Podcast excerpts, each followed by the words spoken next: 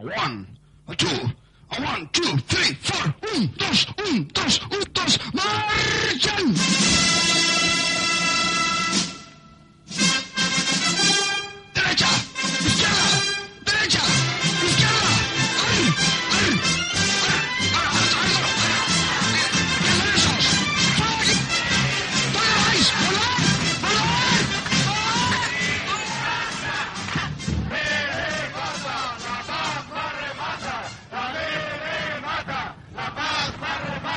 ¿Qué dicen, qué dicen del Barça? Que sí, que sí, que todos a París o algo así. Bienvenidos a Colaboración Ciudadana Especial Milicaca. A ver si quitan la mili ya de una puta vez. Pues, Pues es una sí. pérdida de tiempo brutal, ¿eh? Ya tocaría. Yo creo que ya lo tienen en mente ¿eh? algunos gobernantes. ¿Sí? ¿Tú en quién has confiado tu voto? Yo es que no he Sí, no. votado nunca. ¿A Felipe González o Yo es que cuando fui a la mili, tú rellenaste la carta esa que te llegó. Qué carta? Una carta. Cuando ibas a hacer la mili, te llegaba Sí. una carta y te decía, a ver, ¿usted dónde quiere ir? ¿A Zaragoza? Ah, sí, te, decían, te dejaban elegir Sí, destino. exacto. Luego te enviaban donde les salía la polla. Exactamente. Esa era la otra, lo ponían en la cara B del folio. Te decían, ¿y qué querías hacer? ¿Dónde querías ir? ¿Qué querías hacer? Si querías ir, por ejemplo, Por ejemplo. a la NASA y ser astronauta, una posibilidad. O a Huesca a pegar barrigazos, otra. A ti te tocó Huesca. Yo creo que hay que empezar, para sentar las bases de este programa especial, La Brasa de la Mili, hay que asentar las bases de decir reemplazo y destino. ¿Tú qué eras? Yo era tercero del 93, ¿Y dónde? en Cartagena, Eso en Murcia, ¿no? Murcia. ¿En un barco o en tierra? Marina. En marina. En tierra, En tierra, pero marina. pero marina. Yo 690, aviación, pero también en tierra. Tío, O sea, aviación. En, un- en el suelo. En Mallorca, en Son San en Juan. Mallorca. Famoso ¿Y tú de aeropuerto. aviación, tanto, tanto de aviones como yo de barcos? Sí, yo creo que sabemos aproximadamente lo mismo. Sobre todo en, en papiroflexia, en hacerlos de papel. Porque yo de barcos fatal, ya te lo digo, ¿eh? No, no, no, te, no controlas, te mareas o qué. Yo en el cuartel donde yo hice la mili había un palo de esos de los barcos. Un palo, un mástil, un mástil. digamos. Fíjate tú lo que he aprendido, ¿eh? Y eso que tu guitarra tiene otro también. un mástil en mitad del cuartel. Y eso es lo que yo vi de barcos. Y allí se hacían todas las explicaciones Ahí se hacía todo. Pues supongo que ahora habrá gente que nos esté escuchando, Y que Que- sea de nuestro... nuestro reemplazo, que pueden escribirnos una carta que nos hará mogollón de ilusión Sí. volver a reunirnos con los compañeros Claro, de la mili. ¿A claro. ti te llamaban el catalán o algo así? No, No, a mí tampoco, no me cayó ese mote. Y mira que siempre hay un el catalán o el polaco, depende de donde te toque. Yo fui mucho mucho tiempo el OS06, no sé. O ese 06. Sí. Yo era el 103. Sí. Recluta 103, como el soberano. Como el coña. Pero te llamaban 103. Claro, claro. A mí me llamaban OS, ¿eh? Uh, el OS06. Ahí yo. O sea, pero me, me acabé acostumbrando. Sí- ya respondía, ¿no? Cuando te decían, Sí. no, ese, soy yo. Ahí iba yo. ¿Y qué tal? Va, Empezamos, ¿cómo empezamos este programa? Pues es un poco Empezamos complicado. fatal. Empezamos con la noche anterior. La noche La anterior, despedida con los colegas. sereno, ¿no? En el Porturraco. ¿Estaba el niño del bigote en el futbolín o aún no había llegado? Hostia, eran otra época. Me parece que los dueños estaban un poco... Estaban más jóvenes, claro. Claro. Yo también, supongo. Y sí, bueno, imagínate. La última noche ya dándolo todo. 7 de la mañana, 8, 10 de la mañana, ¿Tú que te fuiste a la mili en tren? en tren de noche. Yo en barco, de Sí, noche. Claro, para ir a Mallorca en tren claro. era complicado. Pero. Sereno ni- también. Ni piscina, ni discoteca, ni nada de eso. No, no, ni niños de octavo, que yo recuerde. Estaba todo lleno aquello de militares, o futuros militares, que aún no éramos nada. ¿Hiciste colegas o no el primer día ya? De colegas de droga, de los que se hacen. en estas situaciones haces colegas de droga. De tú tienes speed, yo llevo hachís, este lleva aceite. ¿Y con el pelo largo o con el pelo corto? Con el pelo corto. Cortado un par o tres de día. Igual que yo. Yo me lo corté, ya, ya me lo vi. Había estado tres años con el pelo largo, pero dije, Nos vamos a curar en salud. vamos a ir porque esto tiene mala pinta. Yo me rapé toda la cabeza menos el flequillo y el flequillo me lo quité ya un par de días antes. Que ya es lo único que he dado. Me lo corté en la peluquería de la calle Tallers. ¿Sabes? Entre las tiendas de discos que hay una Sí. peluquería súper chunga. Ahí, Sí. ahí. Y el tío me guardó el pelo y todo envuelto en papel de periódico. Hostia. Me dijo, ¿lo quieres papel de eh, pelo? Ponlo ahí, me lo llevo. Pues si me lo tengo que poner, no lo tendrá guardado todavía, ¿no? Pues si no lo he tirado hace poco, debe estar aún guardado. Hostia, no me digas eso. Eso tiene que haber criado allí de todo. Eso. Y con un coletero verde, si no recuerdo mal. Eso habría que haberlo sacado y haberlo puesto encima de la mesa. El pelo, el pelo vive para siempre. Vamos, a, voy a pasarle el micro un momento al señor X porque aunque no hizo la mili, que explique por qué no la hizo, ¿no? Claro, claro. Y, ya sentamos la base del principio de la mili de Ah, los ahí tres. estamos. Me parece fenomenal. Pero yo que tengo que contar, mi noche antes de qué? De, que- de, de no ir. De no Yo- ir. Yo la noche antes de no ir fumé a, a destajo. Ducado, matarrata. Sí, porque yo soy asmático. Y entonces, ¿Por vocación o No, de nacimiento. de nacimiento? Y, y como tú ya habías ido a, la mili, Sí. pues me dijiste... Luego "Mira, explicaré que yo en la mili estuve mucho tiempo en el botiquín y aprendí Claro. truco. Tu hermano y yo ya hemos hecho la mili, me dijo. Bueno, vale, pues si la hemos hecho nosotros dos, tú ya no tienes que ir. O sea, Dos de tres, ya el cupo. ves allí y soluciona este tema. Y yo fui allí, me hinché a fumar Ducado, Fortuna, de todo. Estuve todo el día fumando y al día siguiente me levanté fumando Fortuna, Ducados y tal. Primero empecé con un Fortuna porque no me atreví con el Ducados.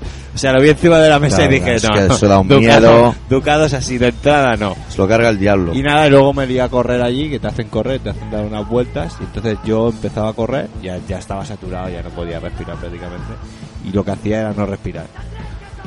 Corría hasta que no podía Aposta, más, ¿eh? hasta que no podía más, y entonces soltaba aire, recuperaba un poco, volvía a cortar la respiración y seguía corriendo, y así forzando la máquina a morir. Es como si fuese una guerra, igual que una guerra. Y nada, y luego ya, pues, te dijeron que te fuera a tu casa que... mandaron unas cartas que era un fuelle de no mierda. qué, hasta que un día llegó mi madre y llegaba no sé si del cole o de currar no sé qué hacía en aquella época supongo que nada y Estaba en los parques fumando canuto. seguramente como los jóvenes, con seguramente, marcha. seguramente y nada y me la encontré ahí llorando y digo qué pasa mamá qué pasa mamá Que no te van a hacer un no vas- hombre. que no vas a la mili y bueno pues hoy es fenomenal y nada hemos retrasado el hacernos un nombre hasta ahora que me voy de conductero Aún lo estamos, aún estamos en ello. Estamos en ellos, es, es duro, ¿eh? A vosotros os veo más maduros ya, o sea, después de Sobre todo al adicto, macho. Sí, sí, Madre se, le- mía. se le ve ya hecho un hombre. Desde se ha comprado la furgona, macho. Joder. Eso, pero eso también viene por el tema de lo militar o no.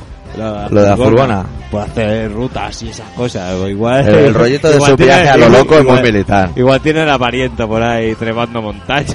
Que había gente que la soltaban ahí en las montañas cuando hacían la mili y búscate la vida Claro, claro. a comer y matar con él. cuando vas por ahí. Porque ahí en Huesca tuvieron que hacer pasar a. Sobre todo en Huesca muy bien, pero como él estaba en Cartagena lo llevaba bastante. lo llevaba bastante mejor. Ya se reía de los de Huesca. En esa época ya decía, anda, los de Huesca no deben estar rapando. Yo también lo pensaba. Sí. Qué mala suerte que te toque en Huesca. Bueno, bueno, pues yo creo que es el momento adecuado para poner un tema. ¿Sí? Tema y, se- y si ahora ya sí, pues ahora ya hemos hecho los tres de introducción, yo ya he hecho la introducción y he acabado. Y entonces- Porque esa es toda mi historia militar. Vale. Tenemos sentadas las bases del momento hasta que llegas al cuartel. ¿Tú recuerdas el momento de llegar al cuartel? Sí, ¿no? Lo recuerda. Yo no lo, no lo recuerdo. O sea, llevaba una papa. Yo me llegué. Vamos a acabar este, este tema. Se le paso el micro para que cierre la época, o sea, el momento en que Vale, llega. me parece fenomenal. Yo llegué en el barco a Mallorca y por en ese momento en el barco corrían los rumores de que íbamos a un sitio muy inhóspito y, y la camarada de los que íbamos drogados, que íbamos drogados hasta la oreja. En aquella época ya no, ¿eh? Dijimos, en cuanto el barco aparque, o como se llame lo que hacen los barcos cuando se están ya quietos, salimos corriendo, cagando leche para el lado contrario a donde estén la gente con los cascos. Vale, vale, fenomenal. Efectivamente, el barco aparca, los militares estaban a la derecha, salimos corriendo como alma que iba el diablo hacia la izquierda y estuvimos todo el día en Palma siguiendo la fiesta. Porque pensamos que no iban a cortar el rollo en cuanto nos vieran. Y entonces a las tantas pillamos un taxi y nos fuimos al cuartel que ya estaba todo el mundo durmiendo y no recuerdo, iba a llevar una papa, recuerdo todo por la napia y pasar por debajo y efecto túnel, como cuando alguien se muere que ve una luz ¿Qué al me fondo. dices? Que llegaste tarde ya el primer Sí, día. llegué muy tarde, ya habían dado los cubiertos, ya le habían dado todo. Hostia. ¿Y hostia solamente llega o no? No, no, allí perfecto, allí el trato era muy cordial. Hostia. Eso lo iremos avanzando en la brasa. Sí, sí, bueno, ahora te contaré yo cómo entré, porque yo no entré así. ¿eh? Vale. Pinchamos un temita. Hoy van a ser todo canciones extraídas del mítico rock anti-mili. Abrimos el programa de hoy con los RIP, con su canción anti-militar.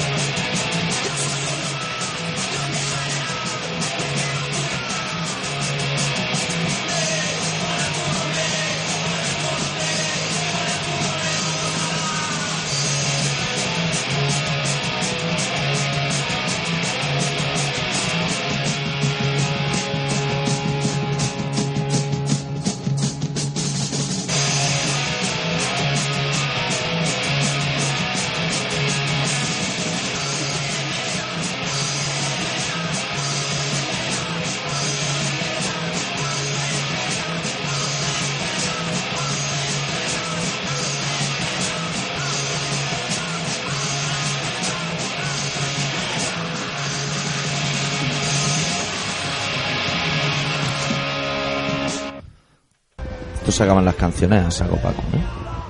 Bueno, oyente, estamos ya situados los dos dentro del cuartel. Dentro del cuartel. Tú hiciste instrucción, lo primero que se hace en la mili es instrucción. Sí. Que cuente cómo llegó al cuartel. Una incógnita. A ver, verdad, cuenta cómo ha llegado al cuartel y empezamos ya con la instrucción. Yo llegué al cuartel así una cola, nos vinieron a esperar el tren como a vosotros, pero nosotros no corrimos. Y todos derechitos para allí, atravesando por ahí los campos y el pueblo. Bonito Cartagena, ¿o qué? Fatal. fatal, No- fatal. no vas a volver. Fatal.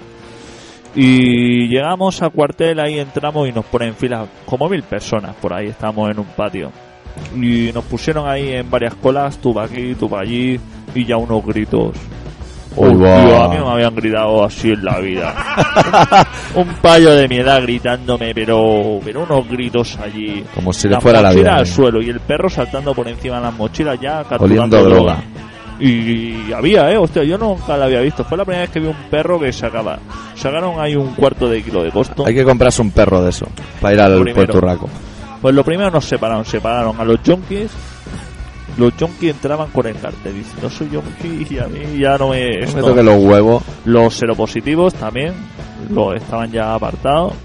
Y luego, pues la peña que tenía juicios y que tenía cosas así. Los Hijos, ¿no? Hostia, con hijos. No había peña con hijos, madre, Madre mía. mía. Habían follado como conejos nueve meses No había antes. peña con problemas ahí. Madre mía. Había hasta un japonés y todo, por eso te lo digo todo. Que había venido aquí a la sala familiar echar cuatro fotos y le habían trincado. Todo el mundo esperando el japonés.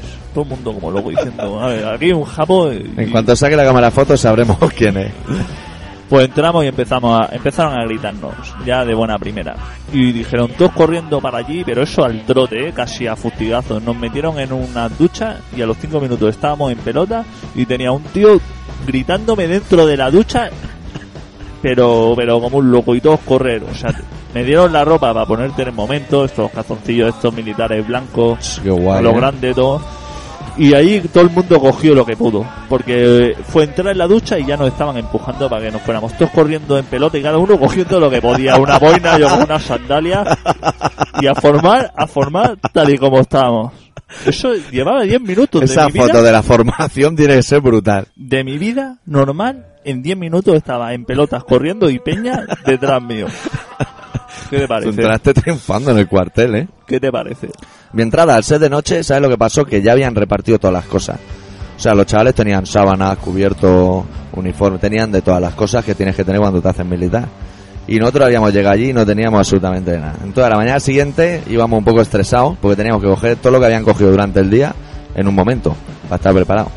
Y lo que pasa con la ropa de la mili es que yo no sé en tu cuartel, pero en el mío las tallas iban un poco a voleo. Y veías un chavalito raquítico con unos gallumbos que parecía la guitarra de Anthrax, con las bermudas, y a mí me cortaban la circulación. O sea, yo, yo te tenía las rodillas súper blancas ya. Yo soy morenito de, de por sí. Un mal rollo que tenías que tirar de tijeras para hacerte un, un poco de sisa y que el gallumbo entrase. Y entonces hice mi primera instrucción. Que la instrucción, como yo soy alto, me pusieron delante del to, pues eso se ve que va a los altos delante y los bajitos detrás. Y hay un señor que caprichosamente, porque no tiene nada mejor que hacer, te dice ahora a la derecha y andas para allí. Ahora a la izquierda, para allí. Ahora te para. Ahora, un sin Dios. Cada momento cambiaba la orden. Y tenías que estar pendiente de lo que te decía, como los perros esos del Pirineo que encierran a la oveja. Un rollito similar. Y dije, a mí esto no me está interesando nada. Y entonces ese mismo día me hicieron el psicotécnico de para saber si estás loco y curarse un poco en salud, a saber a quién hemos traído. Y trampeé el psicotécnico, porque yo ya había hecho psicotécnicos, porque era una cosa que siempre me ha gustado, y Sí. salí que estaba loco. Salí, salimos tres locos. Yo, uno que no sabía leer y lo hizo como el que hace la quiniela hípica, y salió también completamente majareta.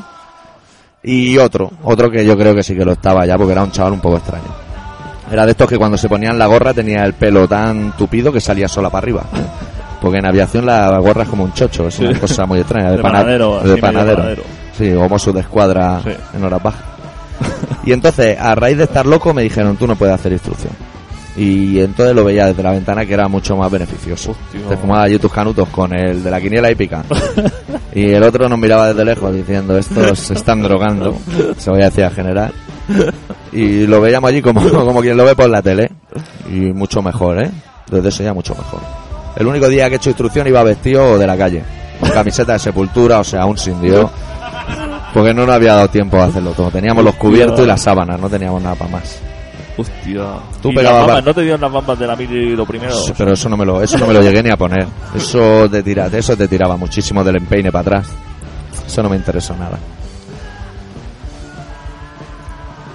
Y eso, eso es la primera parte de la recluta, porque claro, yo empecé a tener charlas con un señor que llevaba una pistola aquí, que decía que era psicólogo, pero como el jardinero de bricomanía que dice que es jardinero, que todo lo arregla Claro, con sus tratos, ¿sabes? claro. Pero que no sabemos en realidad si sabe o no sabe. Y el tío me decía, ahora dibuja un árbol, ahora dibuja una casa, bueno, lo que había visto en los telefilms Sí. americanos. Y yo le dibujaba ahí sus casas con sus ventanas, una señora asomada, lo que él me precisaba. Me invitaba a fumar Malboro, me parecía un tío correcto. Sí. Todo el mundo le tenía miedo, se llamaba Sargento Primero Mario. Era un hombre con una pistola, que igual en una anécdota de la brasa de luego sale, porque era un tío mítico de allí. Y ese era mi psicólogo, y cuando se me acabó el chollo, ya me dijeron que estaba bien, porque un día me llevaron a dormir al psiquiátrico. Sí. O sea, me llevaron al hospital y dijeron, esta noche va a dormir aquí. Y yo vi que todos los que dormían allí tenían un tenedor debajo de la almohada y dije, no, Yo voy a estar bien. por- yo estoy muchísimo más fenomenal desde el momento que hemos entrado aquí. Y parece que los convencí, me llevaron de vuelta al cuartel y me dijeron mañana a Diana, que se ve que es cuando la gente se levantaba, que yo no me había levantado nunca a esa hora. Joder, colega, es que me estás dejando flipado. Entonces me hacían hacer instrucción. Y la noche antes, previsor que es uno, cuando llegué yo del hospital de los locos, que estaban todos los colegas fumando canuto, me puse a fumar canuto, a darme una birra y me arranqué una uña del pie. Para poder ir al botiquín al día siguiente y no tener que hacer instrucción. Y entonces ya me pegué, bueno, ya juré bandera con la mano en los bolsillos. Hostia, pues no pero sabía tú, entonces has sido...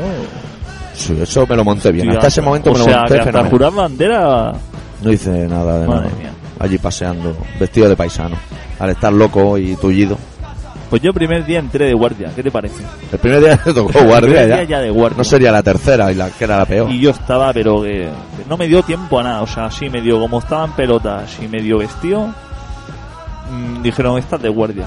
Y a cada uno lo mandaron para un sitio. Y a mí, ¿sabes para dónde me enviaron? A polvorín. Al centro de cálculo. ¿Eso qué es? ¿El número? Eso, Como un Excel gigante. Eso era lleno de ordenadores.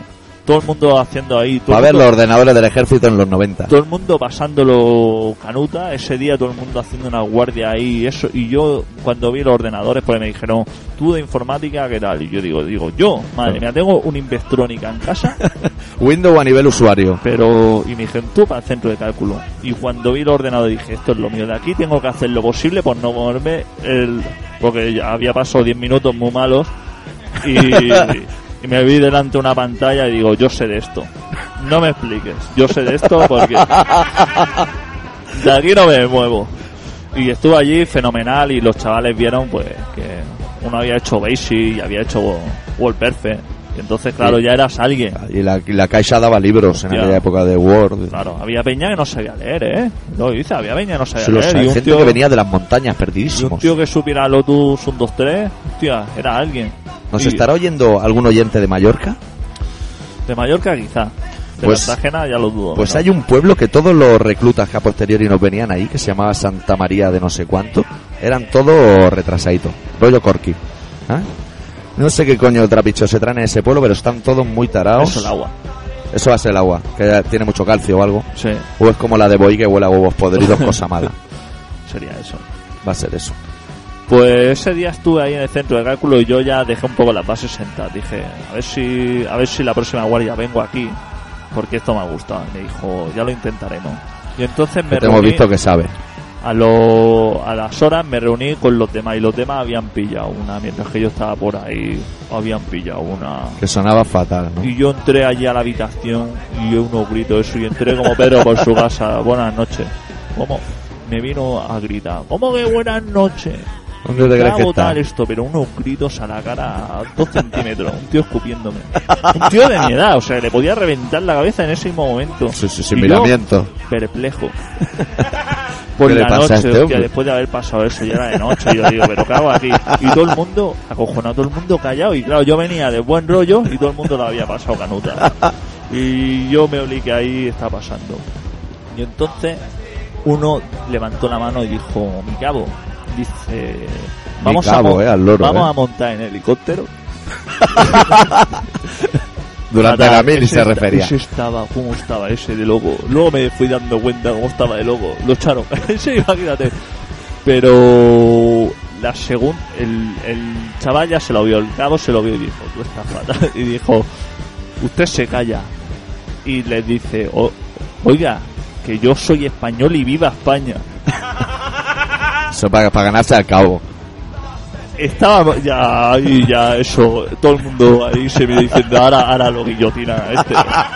Que lo bajan al patio en pelota. este ya. Hostia, hasta los cabos se pusieron rojos cuando oyeron el Viva España. De boca de uno que acaba de entrar, dijo. Y se "Este- moría por subirse a un helicóptero, como Rajoy. Hostia, yo eso lo pasé. Ese primer día me marcó.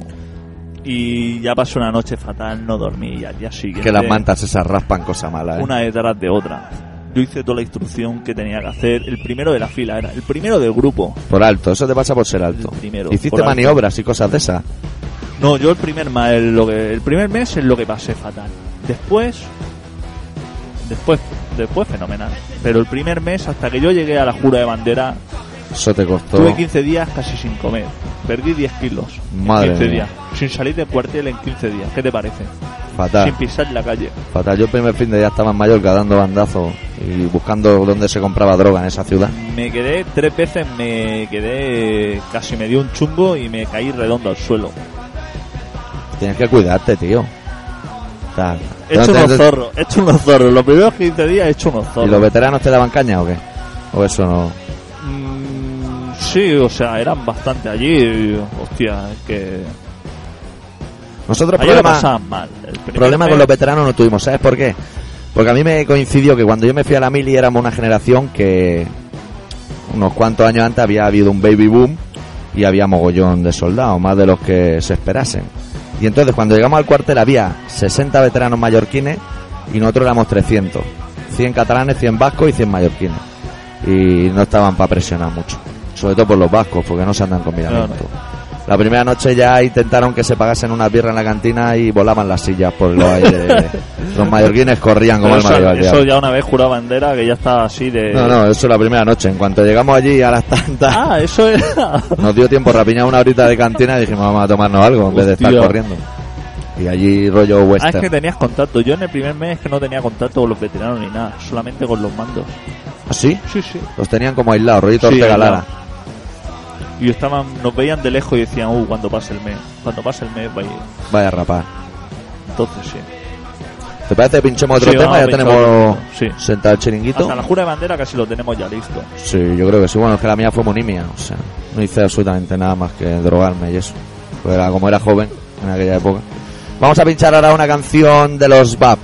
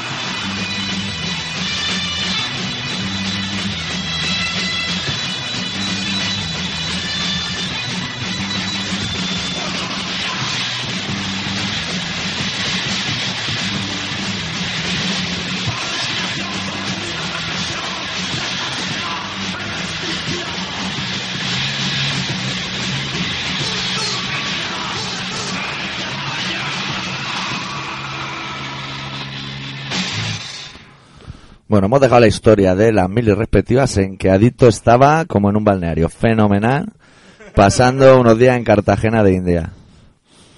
Todo hasta el momento de la jura, todo correcto. Sí, yo sí. Luego, eh, ¿qué destino te tocó?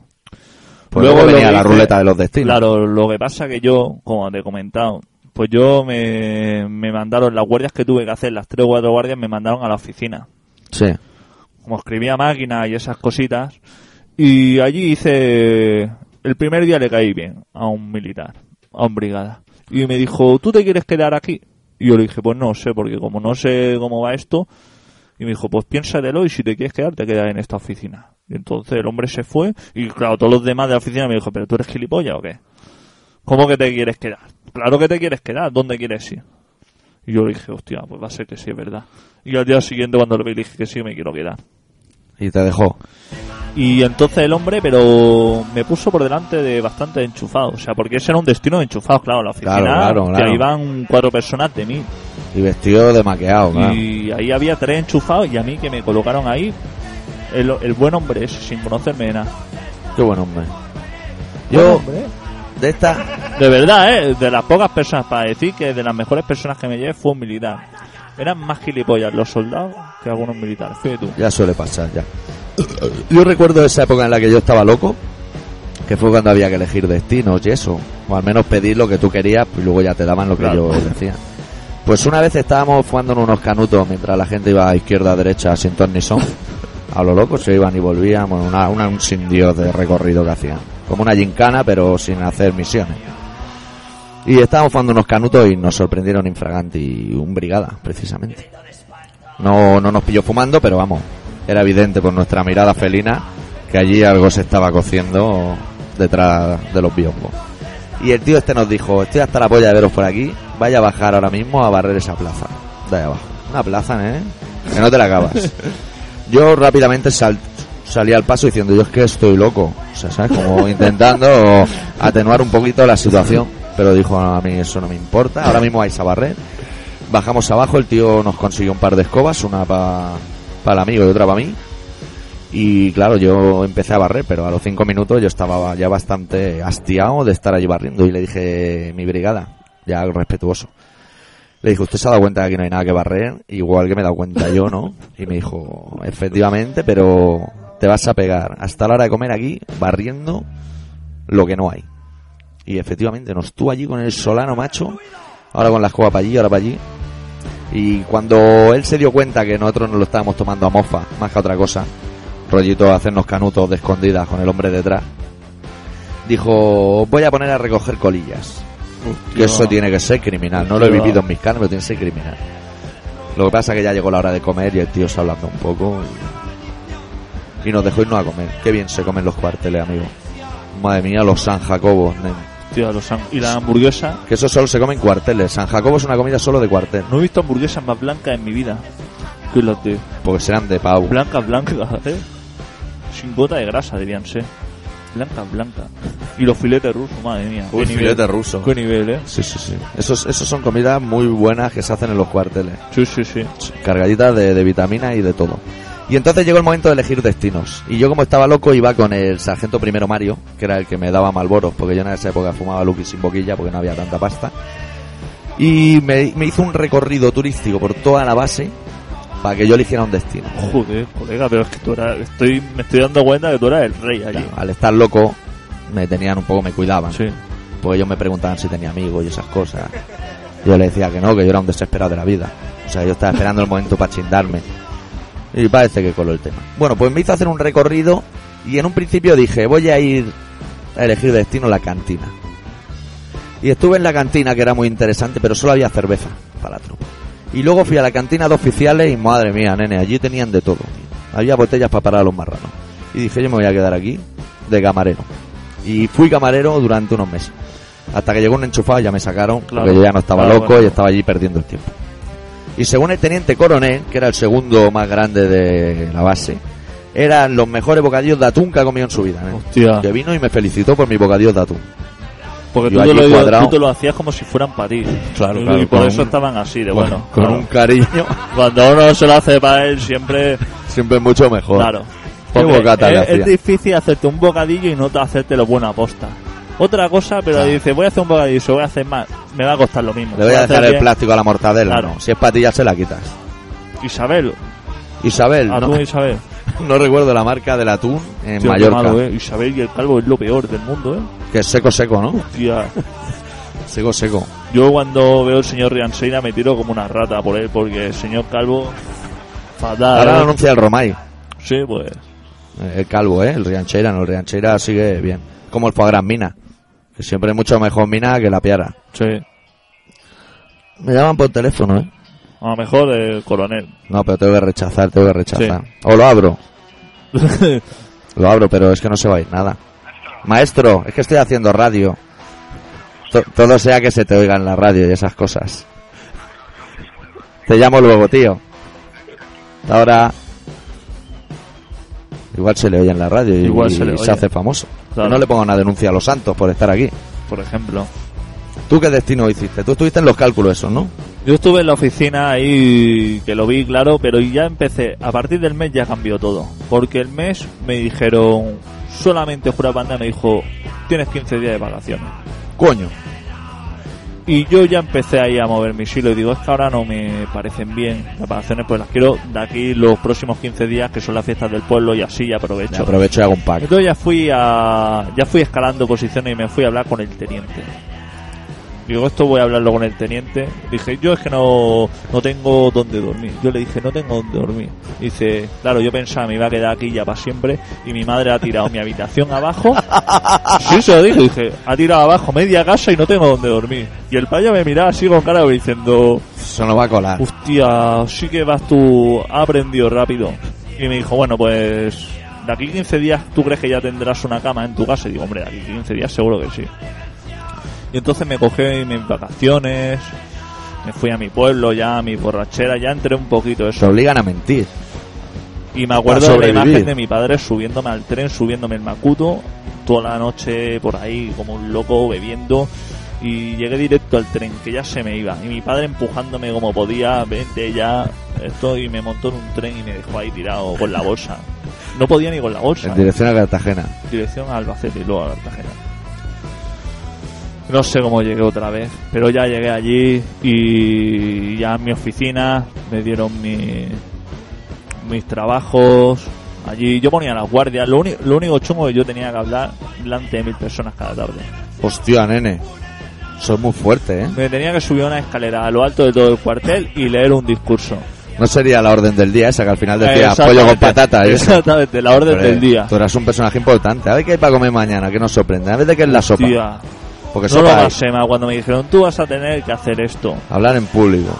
Y yo me veía todo el mundo cuadrado y yo andando por en medio como si fuera en medio del batallón andando. Solo se oían mis pasos. Subía hasta arriba del todo y todo el mundo. Orden del día. Orden del día. Tal, el pepito de los palotes, esto, Arrestado. y todo esto se va a la mierda. Fondo, fondo y final. Rompan fila. Tú eras un personaje importante en tu cuartel, tío. Era el que decía Ponía las guardias. Es que luego cómo cambiaron las cosas. Claro, claro. Luego ponía las guardias y luego daba las.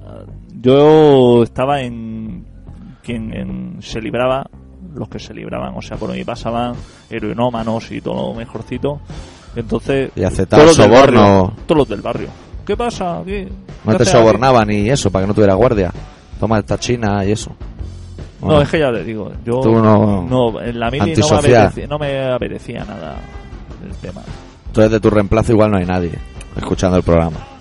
No creo, habrá muchos muertos, eso sí.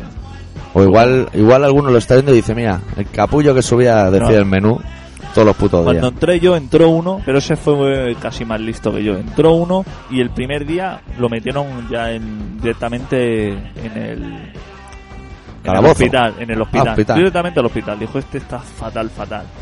Rompió la puerta del hospital por la noche, rompió la puerta de la calle del cuartel, se piró y robó un coche, se montó un colega, se tuvieron un accidente, se mató el colega, el tío se viró. Fenomenal. Y a mí cada día me, cada- claro, me llegaba el parte, ¿no? Y a ver, novedades. Novedades que este señor No aparece. no aparece por aquí. Era la época del lobatón en la Hostia. tele igual. Pasaban los meses, los meses y el señor no aparecía por ahí. Y todo el mundo seguía, me daban las pistas, no me decían, tome nota de que este hombre se le ha visto en tal sitio y yo tomaba nota. Imagínate cómo estaba la gente de mal. Qué, qué cosas más raras pasan en las milis, ¿eh? Y los testigos de Jehová. Yo no sé si tenía de eso. Hostia, los testigos de Jehová No hacen la mili tampoco. no hacen la mili. Van ni allí- transfusiones ni mili, no saben nada. No, cuando le acercan la jeringuilla dice que no. Y Eso lo carga el diablo. y no había el manera. diablo. Era el que estaba más perseguido. Lo metieron en la cárcel, al único. Lo metieron, al testigo de Jehová. Yo le tenía un miedo, tenía una cara de loco. Digo, este sí que la va a armar un día. Yo en mi cuartel lo que sí que tenía que como al estar en Mallorca en verano venía el monarca, el rey allí, porque veranea allí, se pega allí Hostia, sí, un... todo el verano y se pegaba todo el verano allí en el cuartel. Y entonces cuando daban el aviso de que venía el monarca, nos cogían a todos y nos encerraban en el salón de actos para que no nos vieran. Claro. Porque aquello era un sitio. Allí nadie llevaba la bandera, allí había más camisetas de sepultura que del ejército, aquello... El monarca no lo podía ver. Y siempre estaba el típico policía militar, que es lo peor. Estamos de acuerdo en eso, que el policía militar era lo peor de todo el Es la peor persona, sí. Sí. Eh, un futuro rata. Siempre estaba el típico policía militar que te decía, he estado hablando con el rey. Y es súper simpático. Me ha contado un chiste. Yo no sé si cada vez que venía a Mallorca le contaba un chiste al madero de la puerta, pero... Esa purria de gente. Hostia, ese es que él, él lo vive, el policía militar lo vive, dice, estoy aquí por mi pueblo. Sí, sí. Tal como le dicen, entonces la policía militar ya se lleva las manos al ceñido Sí, y ya anda así como hinchado. Cuando está fumando canutos con nosotros durante un par de meses. sí. Eso así. Son gente real. Luego no te deja fumar canuto. Qué malaje, hay que ser malaje. ¿Tú ibas de militar por la calle? No, nunca. ¿Tú sí o qué? Obligado. Hostia, nene. Te, te Si con que eso no ligas que nada, a nene. Barcelona. Te tengo que decir que vine a Barcelona. Que ¿Qué tuve que dices? venir vestido de militar. Te tendrías que cambiar una cabina como Superman, ¿no? Llega a mi casa vestido de militar. ¿Qué me dicen, nene? ¿Al Carmelo? Al Carmelo de Aún se militar. deben acordar en el Carmelo. Entrego unas ganas, madre mía. No me lo podía creer, eh. Pero bajo amenaza, ¿Y bajo tu, amenaza. tu vieja había tirado la habitación abajo o no? Era leyenda. Hostia, vestido de militar. Qué sensación andar por ahí vestido de marinero. La con gente- el gorro ese. Ay, de marinero. Hostia, eso es que yo. Es que yo, yo, lo, yo lo he vivido mal. Sí, sí, tú las pasamos mal. Hostia. No, yo nunca salí del cuartel vestido de militar. Con eso no ligaban nada. ¿Y disparaste des? Fui un día, pero si me llegan a pillar me funden, porque era cuando estaba loco y no podía coger armas. Pero sí fui un día a pegar unos tiros, para probar. Aquello va como la... 25 ¿25 o qué? tiros. Yo disparaba a lo loco.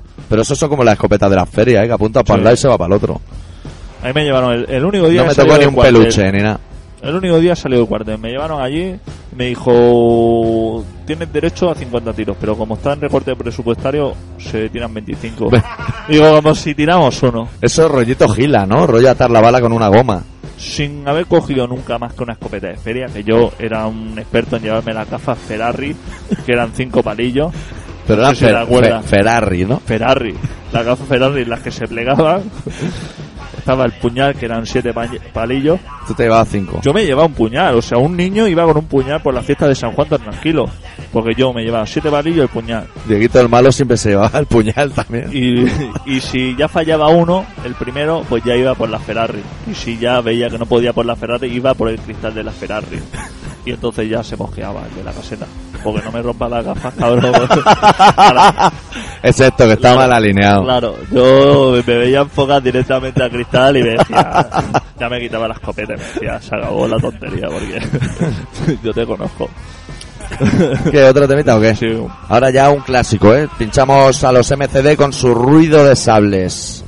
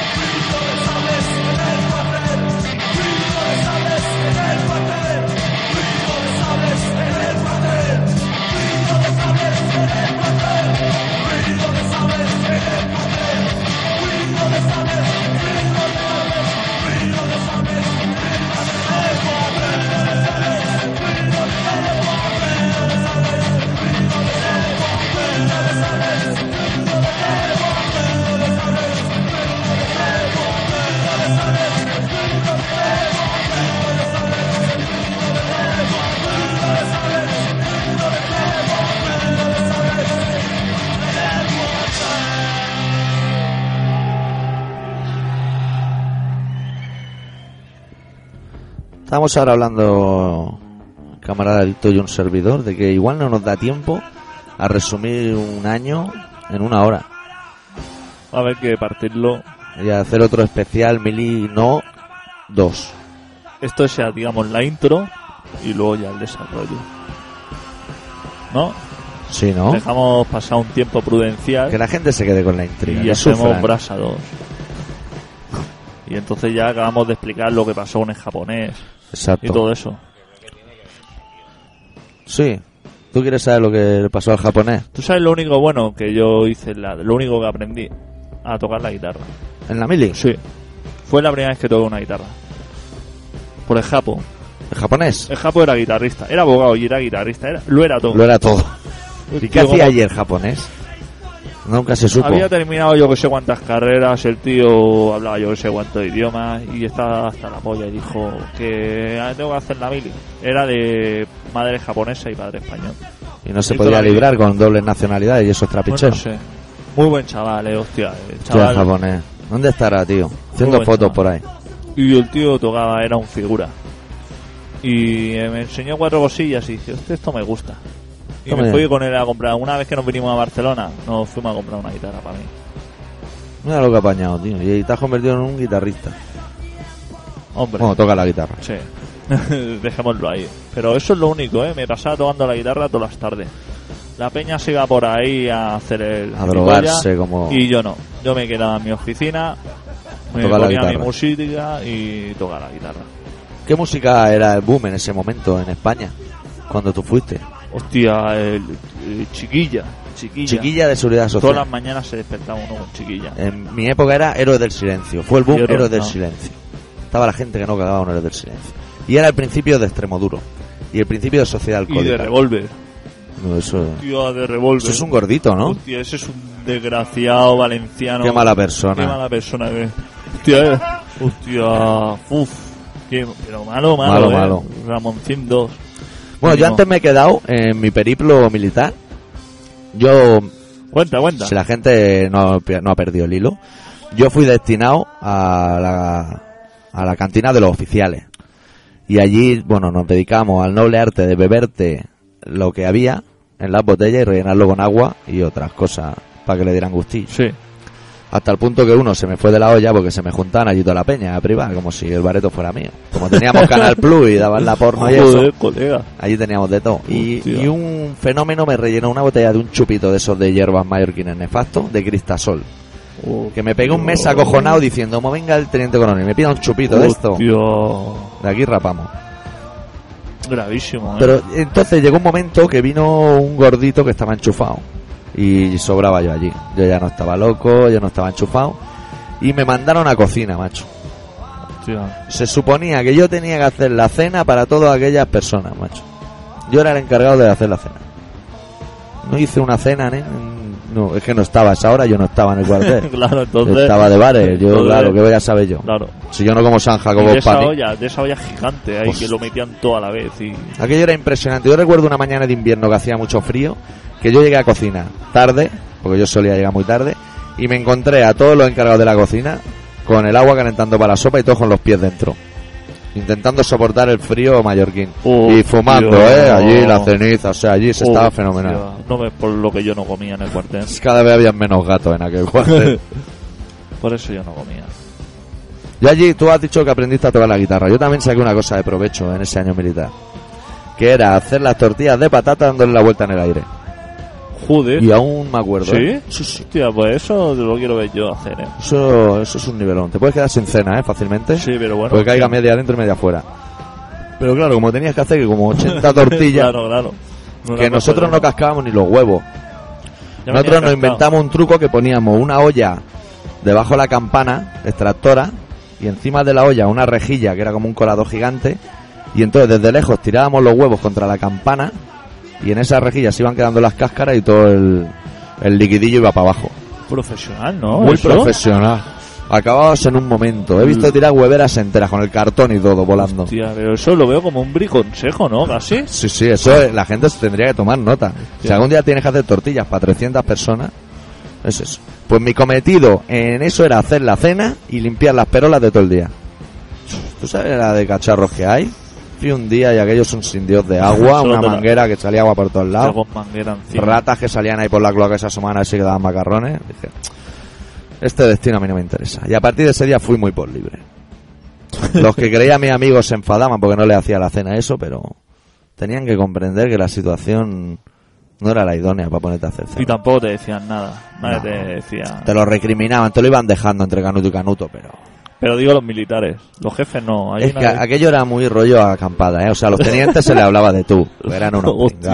Aquello era rollo Hostia. Boy Scouts. Nos teníamos que haber intercambiado las miles, yo creo. Yo no te la cambio. Así, por lo que he oído ya, los gritos y eso, a mí los gritos nunca me han gustado. De Motor Hill los tolero, pero a partir de Motor Hill ya, más cerca ya, me dan un poquito de para atrás. ¿Tú sabes que yo le llamé a un comandante señor? No, le dije don. Le dije, no sé cómo se llama. Don José, si se llama José. Le dije don José. Y me dijo, no, digo, yo soy mi comandante. O sea, le parecía poco don José, que Ya hostia, ya no le había dicho, ¿qué pasa, Pepe? O, o, o Pepito, o sea, que no había sido No, no, esto de darle José, una al abuelo y decirle, ¿qué, Pepe? Tú, don José, como la unos canción. vinos, sino don José. Y el hombre se revolucionó, dijo, mi comandante, Que esa gente con tantos galones Hostia, van súper anda. subidos, ¿eh? ¿qué estás pasando, no? Mi comandante. Yo cuando estaba en el bar de oficiales, eh, teniente coronel, el de los bocadillos de atún, ese no pagaba nunca. O sea, todo el mundo pagaba menos ese. Y el que estaba encargado del bareto, que era un brigada, un día me dijo, oye, mira la lista de cosas que debe este hombre. Allí habían bocatas de atún de la Segunda República y aquello subía un dineral. Y me dijo, vete tú y le dice al teniente coronel que haga el favor de pagar todo lo que tiene que pagar. Y yo ya fui para allí diciendo, esto al teniente coronel, gracias, no le va a hacer ninguna. Y me fui para allí, piqué a la puerta y dije, ¿se puede? Y el pavo me dijo, no. Que flipé, dije, Oh. la madre que lo parió, qué diálogo, Sí, sí, qué sí. rápido se ha cortado la situación. Sí. Con el miedo que traía yo. No se puede. Y me volví para atrás y me dijo, no, no. me ha dejado entrar. Hombre, pues tienes que apretarle porque si no, no salen las cuentas. apriétale Claro, apriétale tú. tú con los huevos. A ver qué te dice. Brigada. Yo no he pasado ni la puerta, con lo cual pagar me parece que lo voy a tener difícil. Y mira, te voy a contar otra anécdota de esa época. En esa época yo no dormía con la gente porque yo estaba en un servicio de rescate de cuando se muere la gente en los barcos y eso, que estaba aparte del cuartel, dentro del cuartel pero una nave aparte. Sí. Y entonces yo tenía, pues, si no recuerdo mal, unas 12 duchas y 12 camas para mí solo. Y yo estaba allí con mi Canal Plus haciéndome pajas como un gorila del zoo. Y entonces, un día abrí, abrí una puerta y ¿sabes lo que me encontré? Un equipo de música, tío. Y dije, esta es la mía. Me bajé todas las cintas y dije, aquí voy a triunfar yo, escuchando rock and roll, que se van a cagar. Pero aquello tenía botones. Igual tú habrías controlado, pero aquello a mí me desbordaban tantos botones. Y metí una cinta de esas punky de la época de la polla reco, lo que fuera. Yo lo oía y lo oía fenomenal. Yo oía allí el subwoofer, bien. Miré los Twitter, fenomenal también. Y rock and roll allí, toda la noche viendo rock and roll.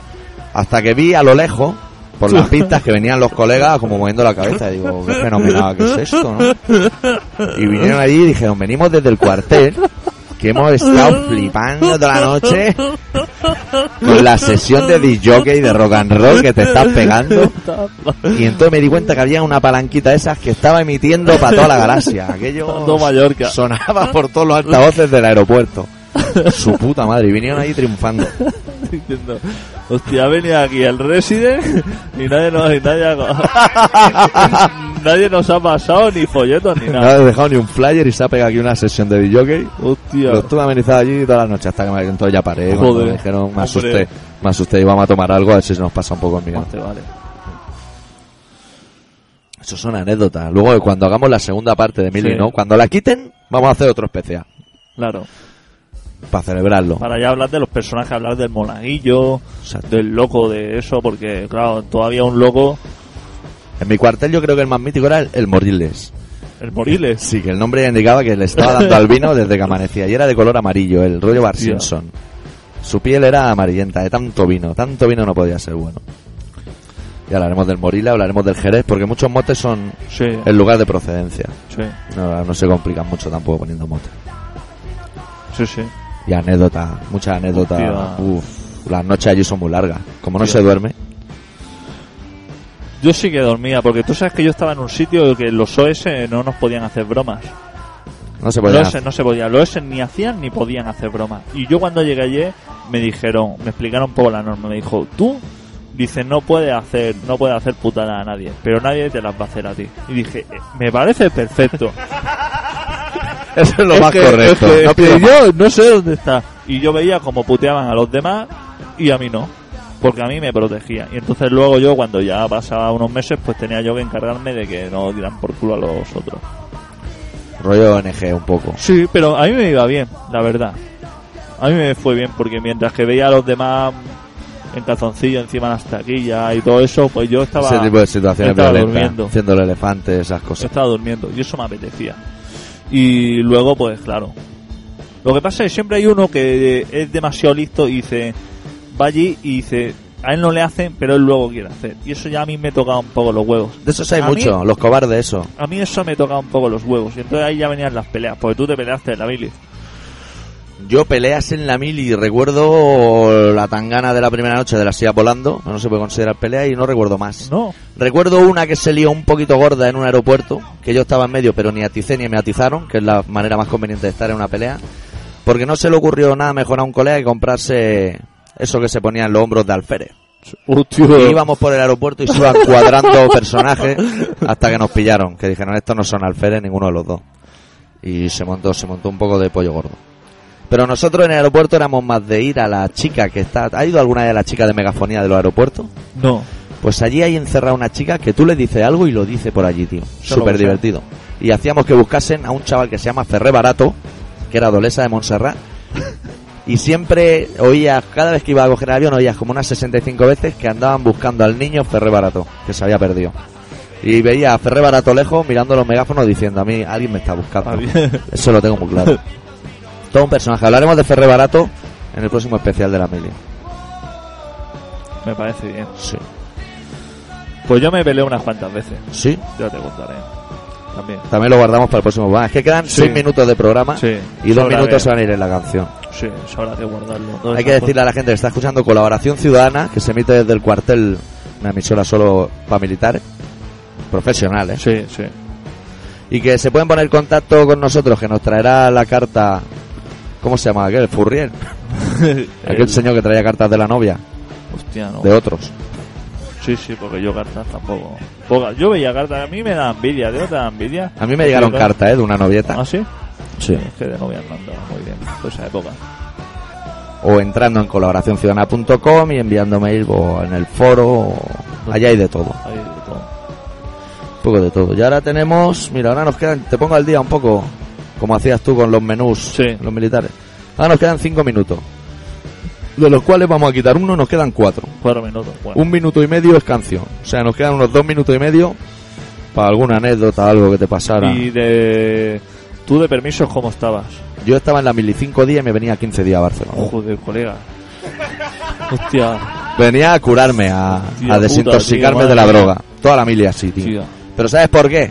Porque como había habido como había habido un baby boom, no había camas para tantos. O sea, nos tenían que ir repartiendo. O sea, si te digo yo me he pegado un mes allí... a mí eso no me ha pasado nunca. Yo iba de lunes a viernes, como quien va a currar. Yo me he pegado un mes, pero te voy a adelantar otra cosa. O sea, me he pegado un mes y luego me he montado el autocar para venir a Barcelona, pero yo me he tenido que bajar del autocar que me traía a Barcelona y lo he tenido que empujar.